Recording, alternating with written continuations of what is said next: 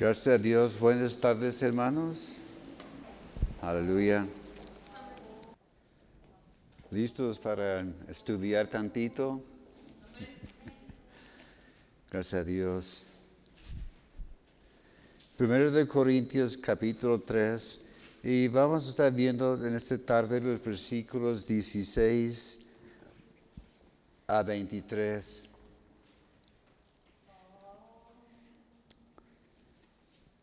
Gracias a Dios. Cuando el pastor terminó con su estudio la semana pasada y vi que me dejó allá con este versículo 16, yo pensé, pues que me, me gusta, pero también va a ser algo, ah, no complicado, pero algo que puede ser interesante. Nuestro tema en esta tarde va a ser advertencias de cuidar el templo de Dios. Hoy en la mañana el, pastor siempre me, pide, hermano, ¿cuál va a ser el tema así para poner, arreglar y ponerlo allá en, en la página, verdad? Y dije, bueno, el tema va a ser advertencias de cuidar el templo de Dios. Y qué interesante que como a las 12 de la tarde llegó el, mensaje del pastor, de, su mensaje cada semanal y también advertencias. Y le mandé el mensaje, pues hermano, parece que la palabra de hoy es advertencias. Gracias a Dios. Bueno, digo, ¿sería coincidencia o sería Dios, verdad? Pues vamos a orar, hermanos, y luego vamos a meternos en, en la palabra. Amén. Señor, gracias te damos por esta tarde. Señor, gracias por mis hermanos aquí reunidos. Señor, gracias te doy por aquellos que van a estar escuchando la retransmisión. Pedimos que nos guíes en esta tarde, Señor, en este estudio de tu palabra. Gracias, Señor, porque cada palabra de de la Biblia, Señor, es inspirada de Dios y es útil para enseñar, para regoir y para guiarnos, Señor.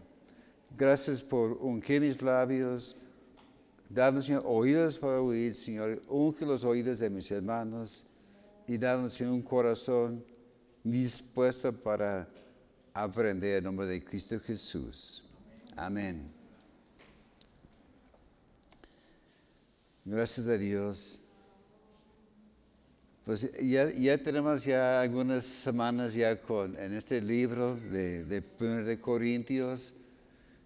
Gracias a Dios se ve que va un poquito más rápido que, que en Romanos. En Romanos era un poquito lento. Eh, eran como casi 50 estudios, un año completo en Romanos. Y no voy a hacer promesas, pero parece que este va a ser un poquito más rápido. Hemos visto que esa iglesia de, Corinto era una iglesia muy interesante, sobre todo que era una iglesia llena de problemas. En cada iglesia va a haber problemas, porque hay, gente que, va brincando de un lugar a otro como dice que parece que va brincando de un sartén, ¿verdad? Que no, aquí está muy caliente y brinca a otro sartén, pero no se da cuenta que no importa dónde va uno, va a haber problemas.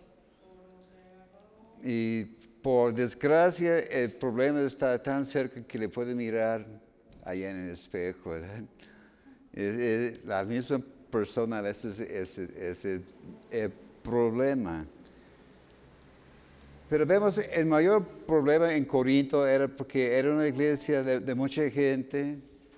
Pablo dedicaba ya un año y medio para fundar y poner todo en orden, pero era una iglesia llena de gente que no era madura. Como a veces Pablo decía, yo les quiero enseñar tales cosas, pero todavía no los aguantan, todavía no aguantan, falta de madurez. Y a veces yo pienso, hijo, quisiera que fueran más maduros para aprender más de Pablo, ¿verdad? Y ese fue algún problema muy grande allá en Corinto. Dice que él quería darlos carne para sustento, para que puedan crecer y ser muy fuertes. Y dice que, ¿sabes que les, doy pura leche porque la carne no aguanta, ¿verdad? Es como el, bebé, como nuestro nieto que tiene ya casi un año y medio, ya está queriendo dejar leche, e, ella quiere comer cosas más, más macizas, ¿verdad? Pero sabemos que todavía no le puede dar un filete porque falta dientes y su sistema todavía no aguanta. Y este fue el problema en Corinto, que Pablo les quiere dar, pero sabroso, ¿verdad? Pero por su falta de madurez no podía.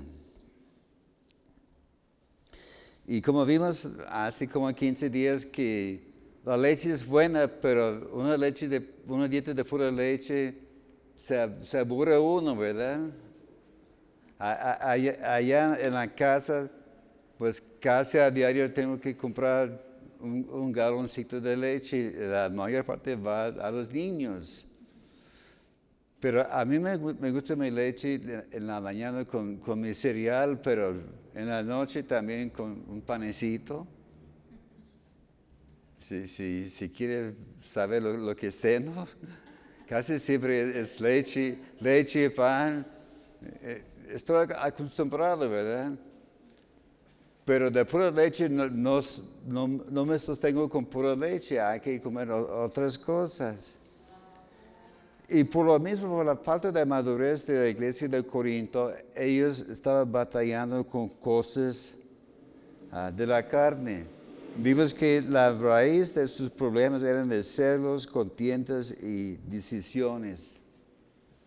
Este fue eh, de raíz de, todas las dificultades que ellos estaban enfrentando. Y vemos que nosotros como iglesia debemos trabajar en equipo. por eso tenemos el, instituto el, domingo, por eso tenemos esos estudios para aprender y que podamos funcionar como equipo y jalar todos juntos, ¿verdad? Porque un equipo, pues cada quien tiene su, papel y cada quien sabe cuál es su responsabilidad. Es como un equipo de, fútbol. Los de, defensa quedan atrás porque ahí es su zona de, trabajo. Los delanteros, pues ellos meten los goles, ¿verdad? Aunque ese el portero, no, yo quiero meter un gol, pero ese no le corresponde, ¿verdad? Y nosotros tenemos que trabajar en equipo. Y este fue un gran problema con la iglesia de Corinto, ¿verdad? Porque ellos estaban como en una competencia. A ver, ¿quién es, el más maduro? ¿Los de Pablo? ¿Los de, de Apolos? ¿Los de Cefas? A ver, ¿quiénes son los, los, más macizos? Pues nosotros estamos jalando todos juntos, parejos, y con el mismo meta, el mismo enfoque, ¿verdad? Vamos a, vamos a concentrarnos a la tarea que Dios tiene por delante. Y como vimos también la, semana pasada, estamos viendo la semana pasada también que nuestro fundamento tiene dos partes. Cristo crucificado y resucitado.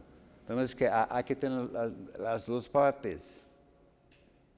Porque Pablo habla mucho de Cristo crucificado, que Él fue crucificado por nosotros, pero también, como vamos a ver en el capítulo 15, Cristo resucitado. Porque sin la resurrección, lo demás pierde su, validez. Sin la resurrección seremos igual que cualquier religión. Pero Cristo resucitó, venció la muerte y ahí está su tumba todavía vacío. Amén. Y también la segunda parte de nuestro fundamento es la gracia que viene de Dios. Dice que somos salvos por gracia. Todo lo que hacemos es por la gracia de Dios en nosotros. No es porque somos mejores que los demás allá en la calle o que somos los chiqueados, aunque pueden decir que somos chiqueados, ¿eh? pero es por la gracia de Dios que estamos siguiendo adelante. Vimos la semana pasada que Pablo era un perito arquitecto.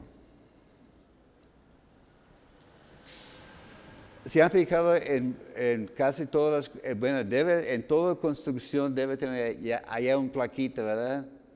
De qué van a hacer ya, y también tiene ya fulano de, tal perito arquitecto, el, el, arquitecto, el constructor, la persona responsable. Perito habla de ser experto. No es cualquier pasante que dice, ah, yo quiero poner este edificio, no, tiene que ser con, con una licencia, un permiso para hacerlo, ¿verdad? Y el gobierno no va a dar ese permiso a cualquier persona. Un arquitecto es un constructor. Y estaba revisando las, notas de la semana pasada. En otras versiones como en la Biblia de las Américas dice que Pablo, yo soy un sabio arquitecto. En otra versión dice que yo soy un maestro constructor. En la Biblia Dios habla hoy, dice que yo fui maestro albañil. Me, me hizo chistoso esa frase, ¿verdad? Porque muchos piensan de un avenir como a los que, que nos pegan tabique y, se ponen en el jarre, ¿verdad? Pero no, el arquitecto es mucho más que esto. Y Pablo notaba la importancia de ser cuidadosos y diligentes. Y debemos ser cuidadosos sobre qué estamos fundando nuestra vida como vimos la semana pasada en, cuanto a las recompensas, todo depende de sobre qué cosas estamos construyendo en nuestra vida. Porque podemos edificarnos sobre cosas preciosas, el oro, plata, piedras preciosas, o si quiere sobre la paja. Pero todo, todo, todo, todo va a pasar por el fuego. Entonces hay que saber, a ver, ¿cómo me voy a edificar? ¿En qué me voy a, fundar mi vida? Todas esas personas dicen, fueron salvos, pero algunos dicen salvos por, por fuego, ¿verdad? O, o como he dicho, se salvó por piedras dientes, ¿verdad? Así de, mande de panzazo, ¿verdad? Así nomás entrando a penitas, pero entró, ¿verdad? Pero eso, hay que fundar bien nuestra vida. Porque el fundamento sobre el cual edificamos va a determinar la recompensa que vamos a recibir. A ver, ¿cuántos quieren entrar al cielo de panzazos? no, hay, hay que esperar que termine. A ver, no, no, hay que, a ver, todos queremos entrar al cielo, pero ¿cuántos quieren entrar con la cabeza en alto diciendo, gloria a Dios, me ha salvado, aquí estoy por la gracia de Dios, ¿verdad? Y vamos a empezar ahora con nuestro estudio en los versículos 16 y 17 de 1 de Corintios capítulo 3. Como siempre vamos a estar viendo en segmentos, va a ser tres partes. Primero, que somos templo de Dios y morada del Espíritu Santo. Luego vamos a, ver que cuidando tu vida intelectual y finalmente todo es nuestro. Primero de Corintios capítulo 3 versos 16 y 17.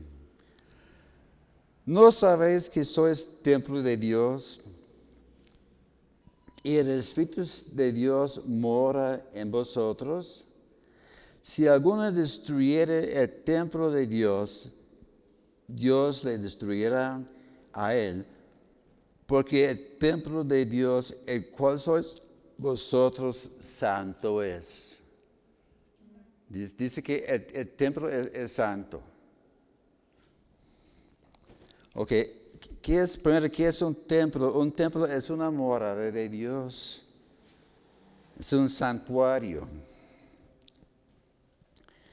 El, templo habla de un lugar o distrito sagrado, como en el Antiguo Testamento tenía el, ah, tabernáculo, ¿verdad?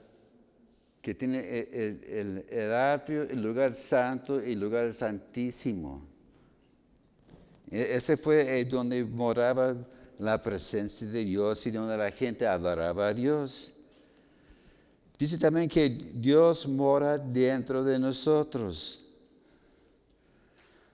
Eres igual que cuando la presencia de cuando la presencia de Dios moraba sobre el arca allá en el, Antiguo Testamento.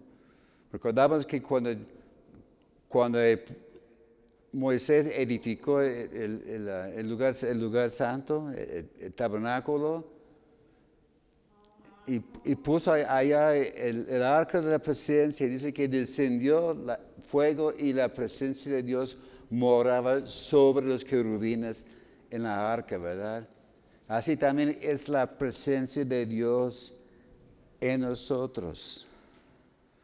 Así que el Espíritu de Dios mora en nosotros.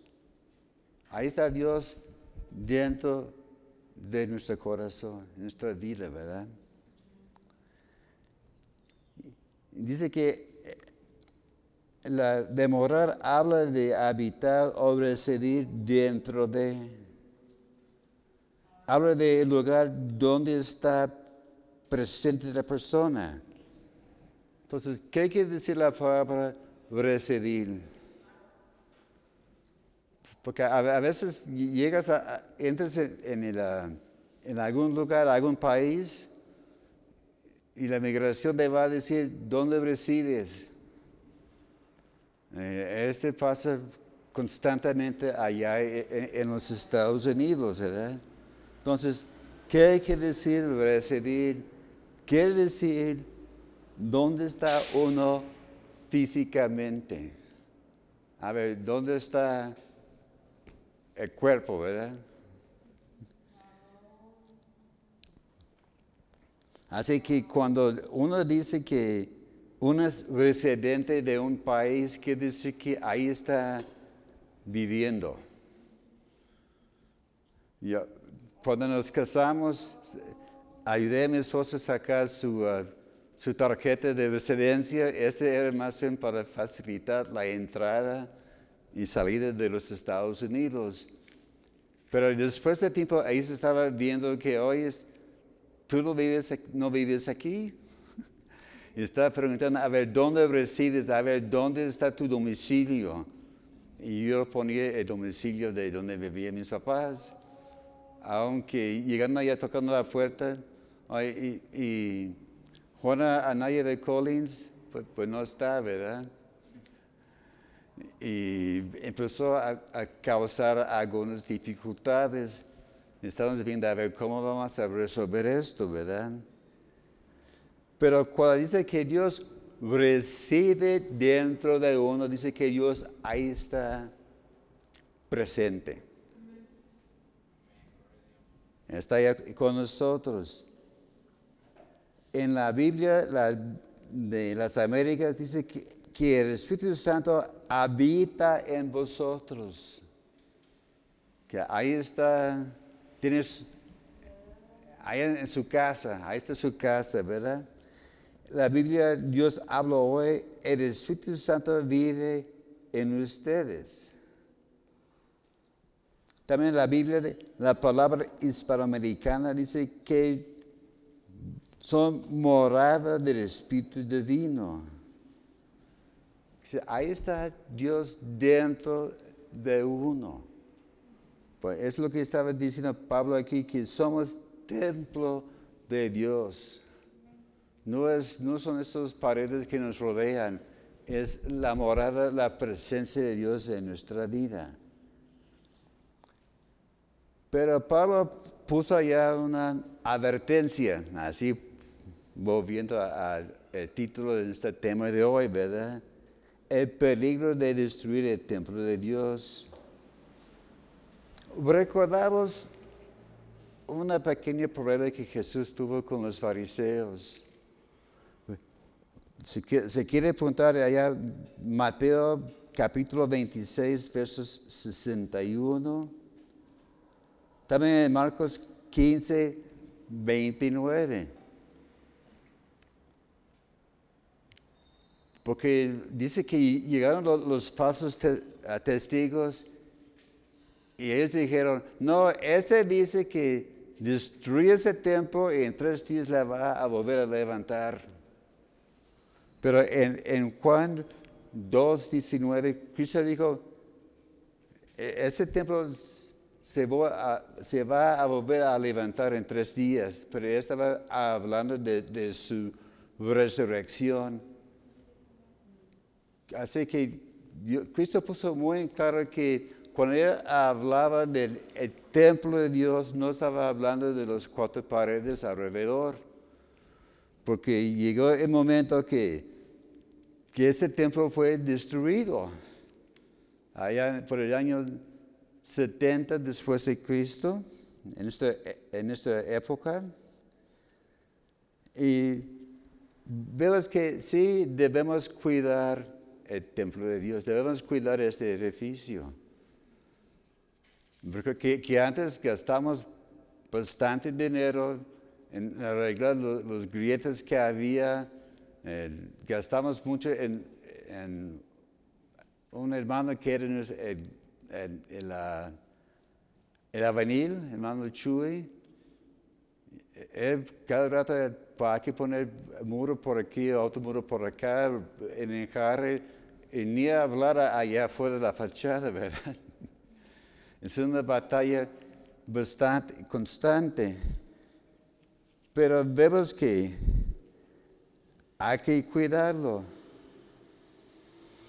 Pero no hay castigo si destruimos. Si alguien quiere tumbar la, pared allá afuera, no les va a pasar nada. físicamente va a meter en problemas legales, ¿verdad? Porque ya es propiedad federal. Como hay un templo aquí con este mismo, aquí con federalismo, este pequeñito allá en medio del camellón, y ellos tenían allá en sus fachadas, Dios te bendiga por no rayar este templo. Se, han visto los letreros, ¿verdad? Porque antes ahí, ah, los chavos fueron allá haciendo su graffiti y todo. Y parece que la cura, que no sabes que vamos a poner un, un letrero prohibido rayar el edificio. Porque esa fue la idea de los fariseos. Si destruyes este templo, vas a ver.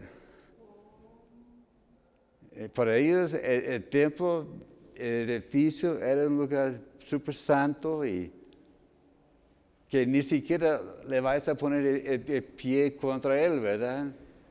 Como, antes los, los, chavillos siempre ponían su pie así para descansar, ¿verdad?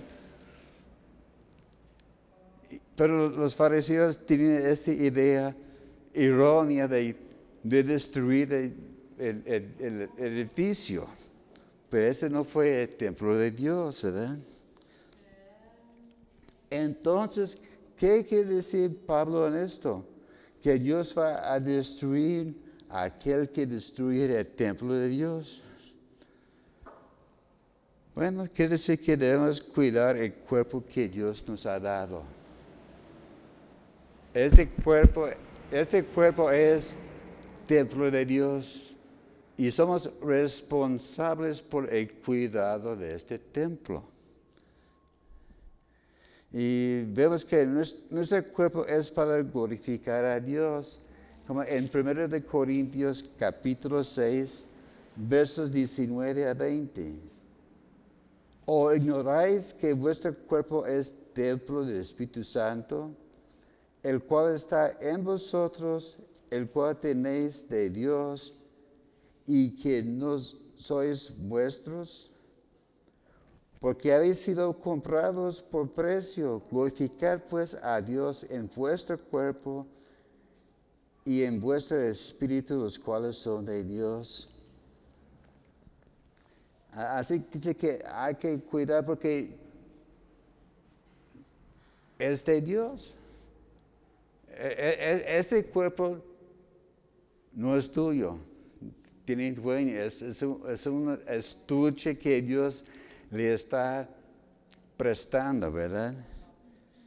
Entonces, ¿cómo podemos destruir este templo entonces? Como vimos aquí, una forma muy común allá en Corinto era por la fornicación, porque la fornicación era parte de la idolatría en, en, aquel entonces. Porque vemos que, que, cada lugar tenía sus dioses y, cada, que cada persona tiene su forma de adorar a su Dios. E inclusive vemos que los hebreos tenían mismo problema allá en, su templo, allá en, Jerusalén. Había lugares para las prostitutas, era parte de la adoración. Y para muchos era algo muy normal.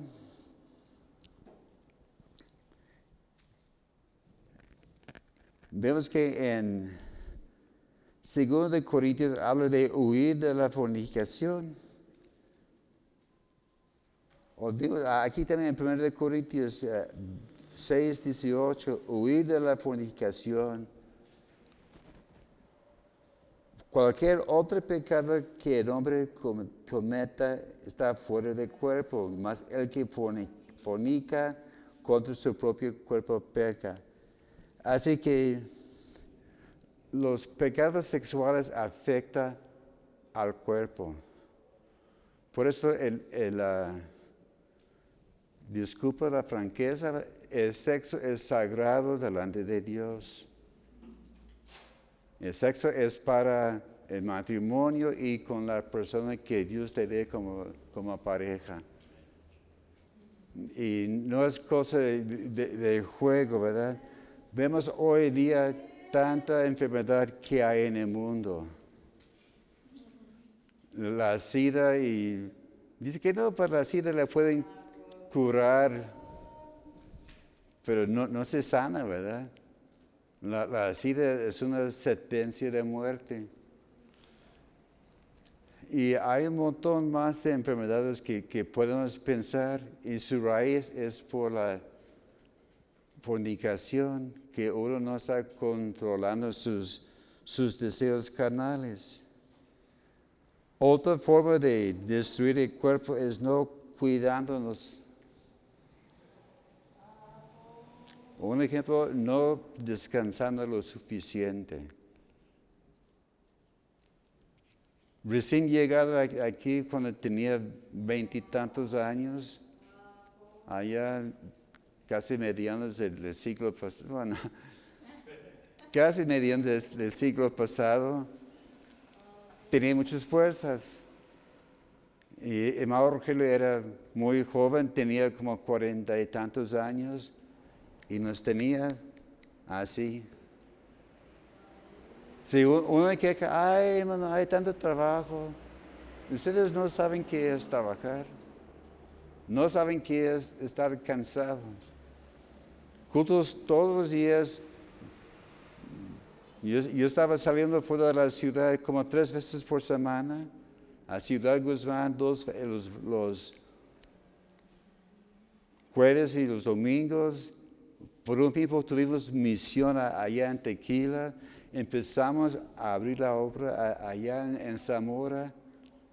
Y luego también en vamos a, a visitar varias iglesias éramos cansadísimos. Había hasta una vez que yo me cansé y me enfermé y tuve que tomar un par de días para recuperarme. Pues hay que descansar y cuidar el cuerpo. Ya cuando el hermano Daniel se partió con el Señor en el 85, el hermano y hermano Daniel dijeron, ¿sabes qué? Vamos a descansar tantito. Y, y aflojaron el paso, ¿verdad? Porque, porque el hermano Daniel, él dormía como cuatro horas cada noche. Era una, una máquina de, trabajo que trabajaba más que nadie. Si no descansamos, nos puede causar daño, ¿verdad? No comiendo lo que debemos comer. A veces uno come lo, que le, da la gana. Algunos quieren una dieta de, de papitas y refrescos, ¿verdad? Pero no, e, es, no e, el, cuerpo ocupa buena nutrición. O echando lo que no debemos en el cuerpo. Hablando de, de drogas, de, fumar, el, alcohol, otras sustancias. Yo recuerdo de, joven había esa discusión de si, si, el cristiano debe fumar, sí o no. Porque allá en los Estados Unidos, pues, en ese entonces medio mundo fumaba. Y, y fumar no era gran cosa. Pero llegó el momento que me dije, sabes, tienes que tomar una decisión. ¿Vas a fumar o no vas a fumar? Y en la escuela bíblica me, ayudaron mucho a, tomar la decisión.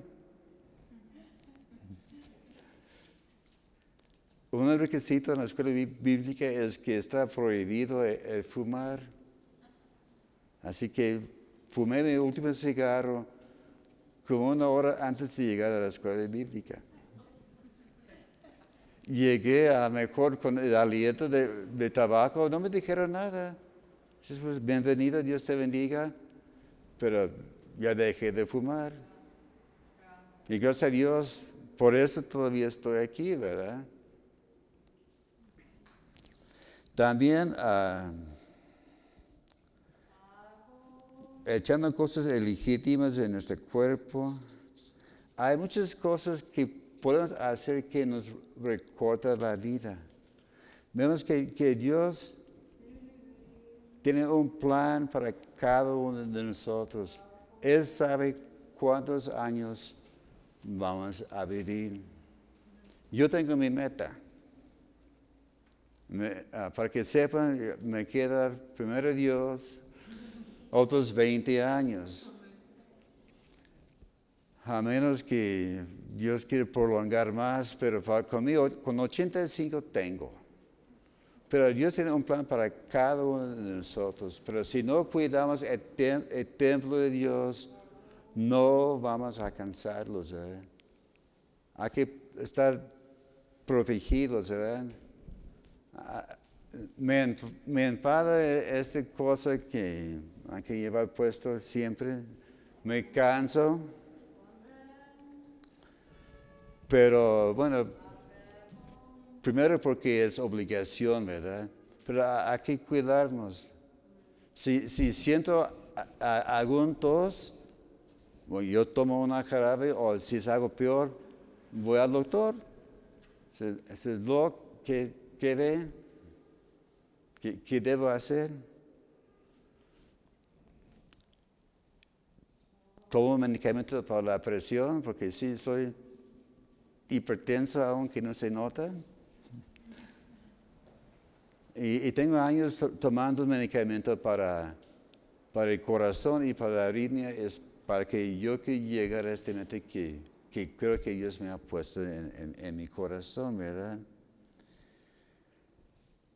Pero Pablo dice parte de, la advertencia que Dios va a destruir a aquel que destruye el templo de Dios. Entonces, ¿qué quiere decir esto? Que nos va a recortar las vidas, nuestra vida. Si no te cuidas, puedes decir, dice, ¿sabes qué, hijo? Lo siento, pero no te cuidaste y no llegaste a, la plenitud de sus días. Allá en, en Salmo 90 dice que 70 años y los más robustos 80. Pues yo quiero ser robusto, ¿verdad? Pero no, quiero exagerar, ¿verdad? Pero digo, 70 años debe ser una razón, un límite razonable. Porque hay muchas personas que mueren antes de tiempo. No es para juzgar, pero a veces son cosas físicas, hay cosas fuera de común, cosas físicas, cosas que son accidentes. Pero cosa, hay que decir, Señor, ayúdame a cuidar para alcanzar todo lo que tienes para mí, ¿verdad? También este puede aplicar a personas que causan divisiones en la iglesia, que hemos visto que, que vienen gente que causa problemas y divisiones. Y hasta Pablo decía, ¿sabes qué? Yo he reprendido a tal y tal persona porque causa divisiones y quiere dividir y destruir la obra de Cristo. Como hemos visto, a veces las divisiones vienen por malentendidos, por los chismes, la mala conducta, caprichos. Pero la meta es que seamos edificados juntos y así vamos a llegar a ser una morada santa delante de Dios. Segundo punto. Cuidando tu vida intelectual en los versículos 18 a 20. Nadie se engaña a sí mismo. Si alguno entre vosotros se cree sabio en este siglo, hágase ignorante para que llegue a ser sabio. Porque la sabiduría de este mundo es insensatez para con Dios, pues escrito está, Él prende a los sabios en la astucia de ellos. Y otra vez, el Señor conoce los pensamientos de los sabios que son vanos. Dice que no debe engañar a sí mismo. Algunos están decepcionados y ni siquiera saben. A ver, engañar, ¿qué quiere decir?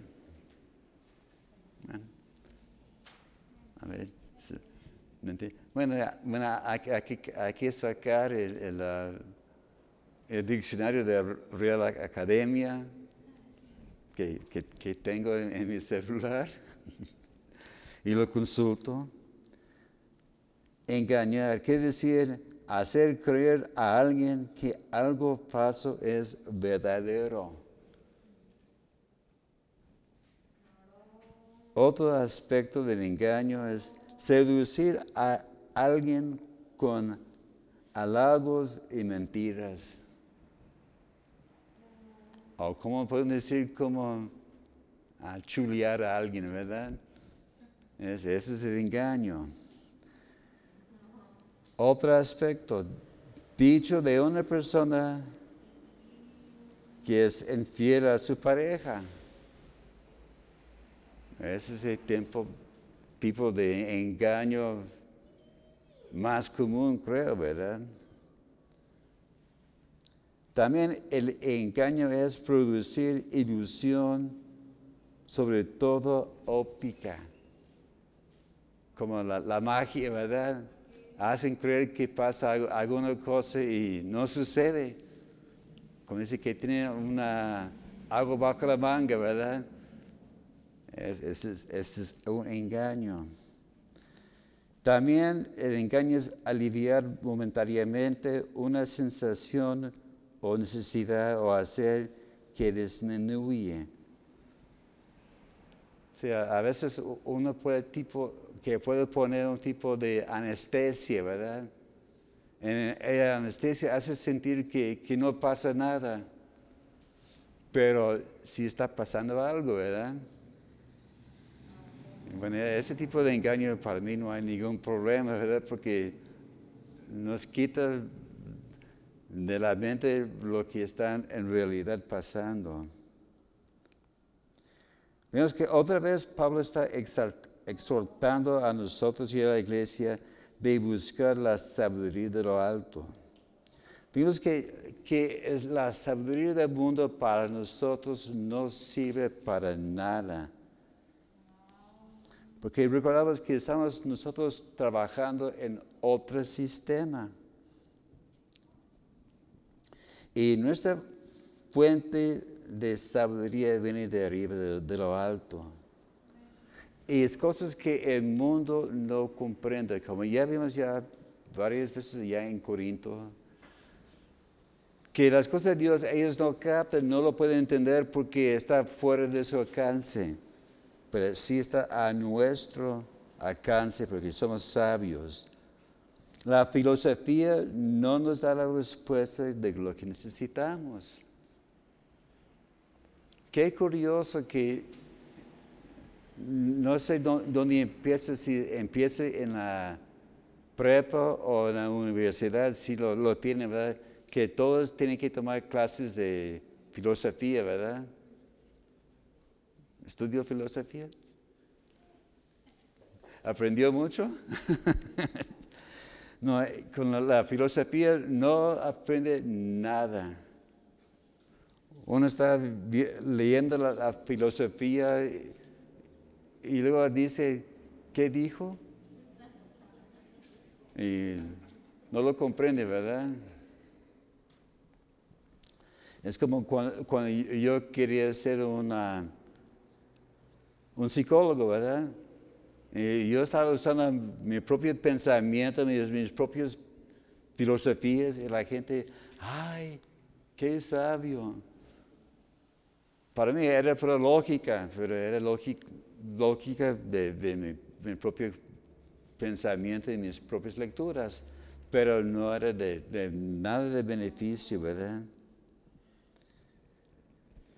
Aquí que, vemos que entre la filosofía, los pensamientos del mundo y los pensamientos de Dios son totalmente contrarios.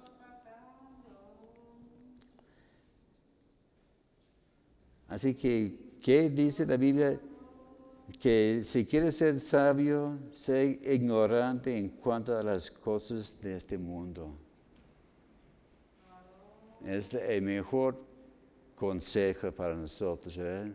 ser sabios para con Dios.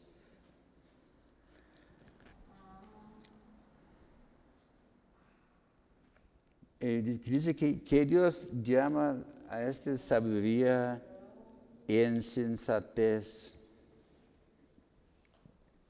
La palabra en la original en el griego es moría y se define como tontería o algo absurdo que no tiene ningún sentido. Pero vemos aquí dos frases célebres que son de la Biblia. Allá en los versículos 19 y 20. Dice, él prende a los sabios en la astucia de ellos Ah, parece muy sabio. ¿Sabe qué? Es la Biblia. Job capítulo 5, verso, verso 12. Job 5, 12. Me, sorprendí viendo esto. ¿A poco Pablo estaba citando a, Job? Pero sí, así es. Quiere decir que él atrapa a los sabios en su propia astucia. Así que Dios hace que los sabios caen en sus propias trampas. La segunda frase célebre es el verso 20. El Señor conoce los pensamientos de los sabios que son vanos. Salmo 94, 11. En la nueva versión internacional dice, y sabe que son absurdos.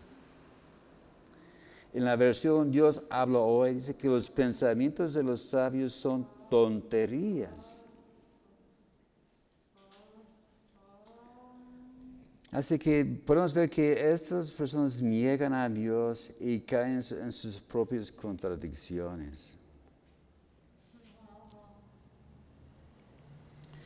Vemos que por naturaleza la sabiduría humana es egocéntrico y falsa.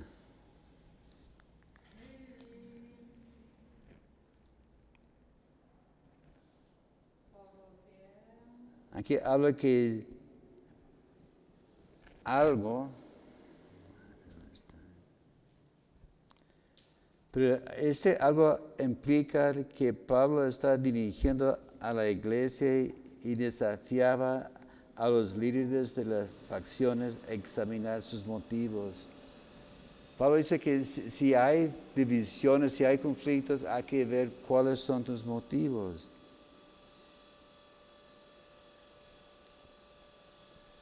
Y Pablo advierte, la persona sabia, según el mundo, que se haga ignorante para que llegue a ser sabio con Dios. Finalmente, dice que todo es nuestro, los versículos 21 a 23. Así que ninguno se gloria en los hombres, porque todo es vuestro sea Pablo, sea Apolo, sea Cefas, sea el mundo, sea la vida, sea la muerte, sea lo presente, sea lo porvenir, todo es vuestro. Y vosotros de Cristo y Cristo en Dios. Aquí en el verso 21, así que, así que Pablo está llegando a una conclusión. Y también con esto yo voy a concluir. Y, dice que Pablo está diciendo, mira, hemos hablado mucho de esto, de las divisiones, y ahora es tiempo de cerrar el libro y empezar con otro tema, ¿verdad?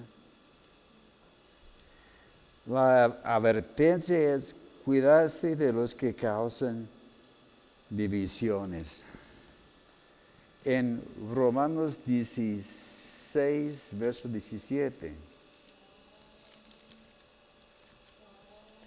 Romanos 16, 17. Mas os ruego, hermanos, que os fijéis en los que causan divisiones y tropiezos en contra de la doctrina que vosotros habéis aprendido y que os apartéis de ellos.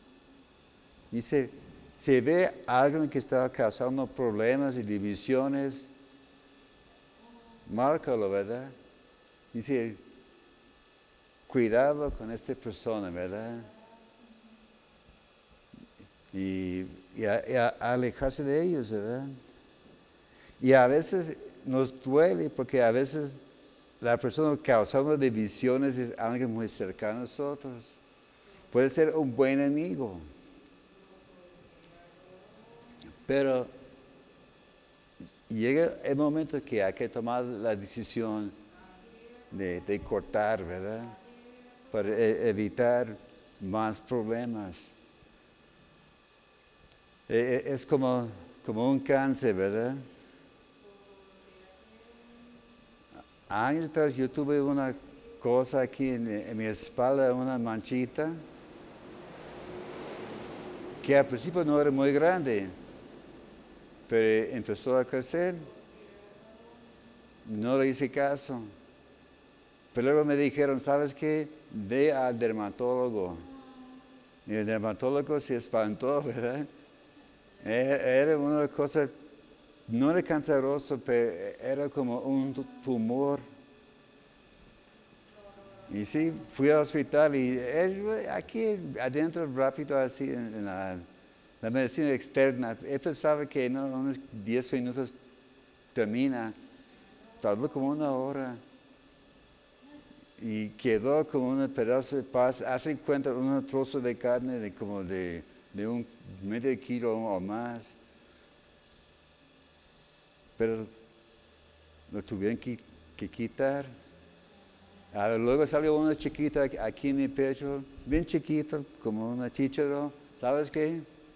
Lo cortamos. Ya no voy a arriesgar. ya aprendí mi lección. Así que hay que tener cuidado con esas personas. También no debemos gloriarnos en los hombres. Como vimos que Pablo decía a, los corintios, ¿qué tienen ustedes? Dice que son de, de Pablo, que son de Cepas, que son de, de Cristo.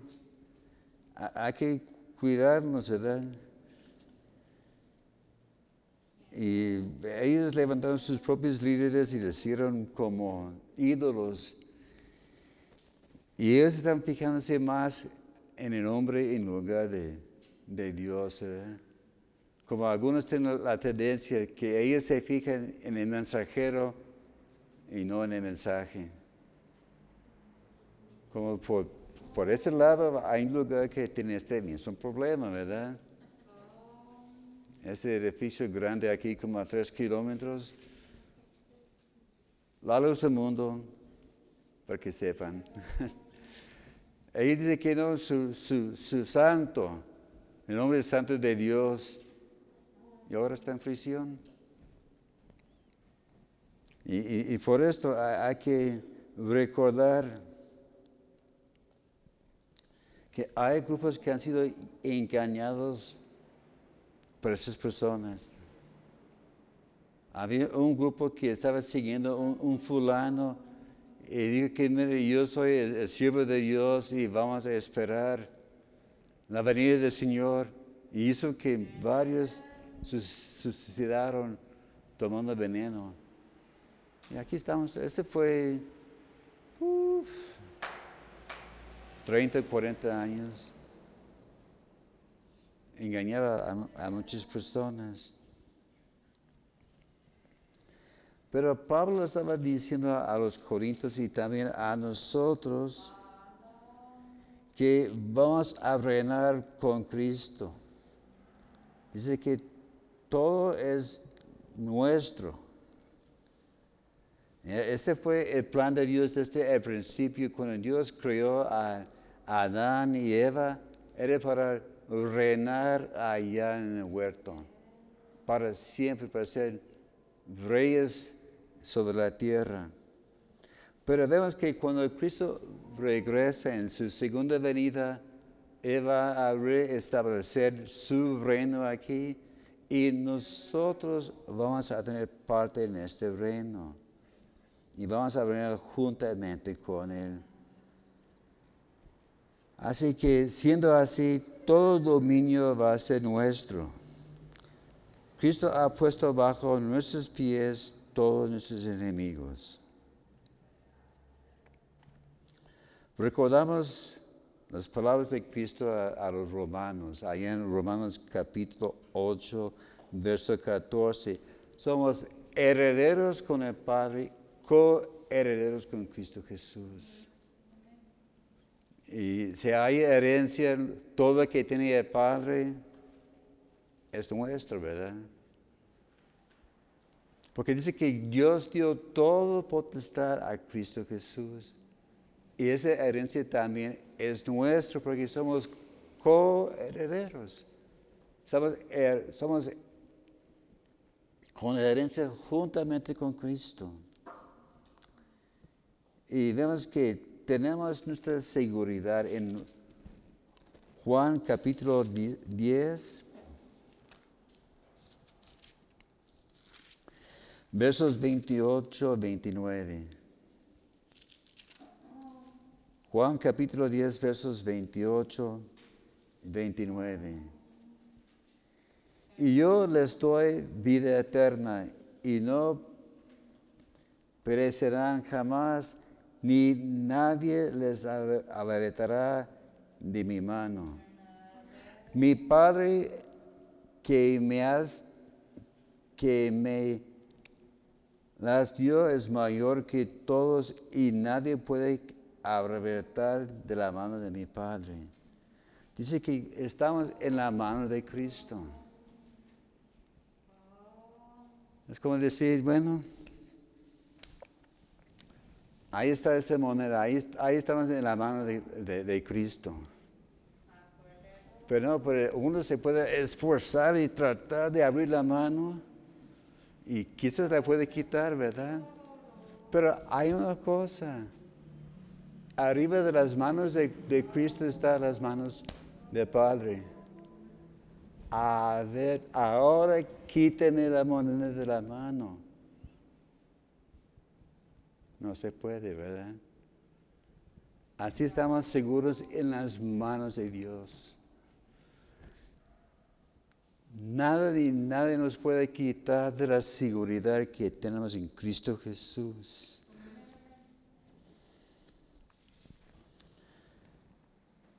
Y una última advertencia de Pablo en 2 de Corintios capítulo 6.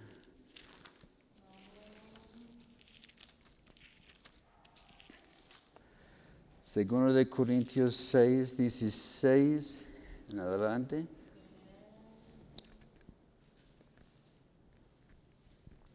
Empezando con la segunda parte del versículo, dice, habitaré y andaré entre ellos y seré su Dios y ellos serán mi pueblo.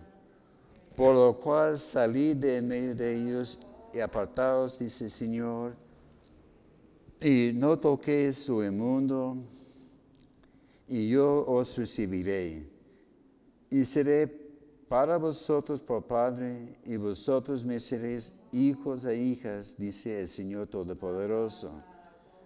Así que, amados, puestos que tenemos tales promesas, limpiémonos de toda contaminación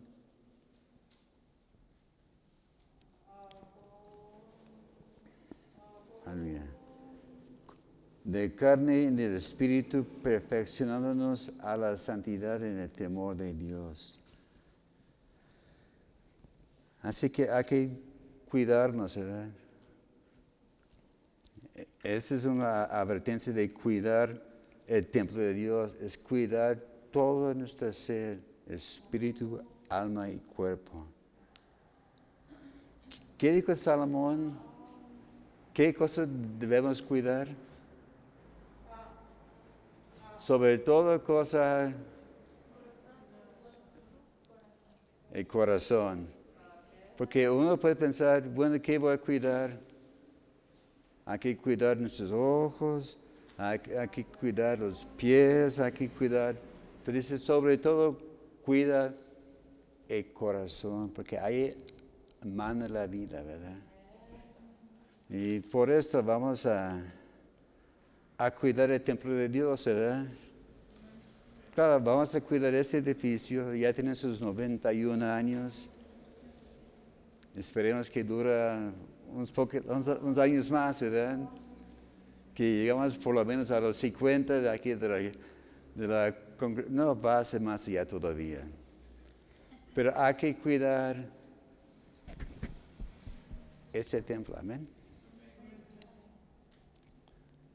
Nos- quizás nos va a costar algo de tiempo, pero bien vale la pena. Amén. Señor, gracias te damos por tu palabra, Señor. Gracias por esta exhortación, Señor.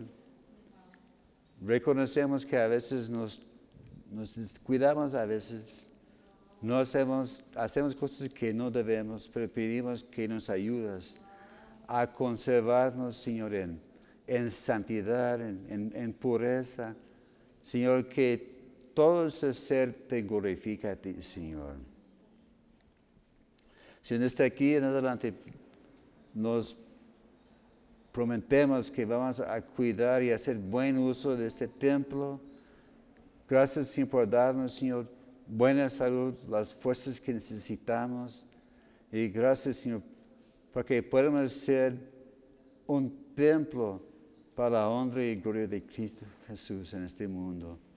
En nombre de Cristo Jesús. Señor, te pido tu mano de bendición sobre mis hermanos aquí presentes, los que están viendo la retransmisión, que también estés obrando en sus vidas. Señor, que estés tocando, Señor, donde hay ah, aflicción, enfermedad. Y gracias por glorificarte en cada uno de nosotros, en nombre de Cristo Jesús. Amén.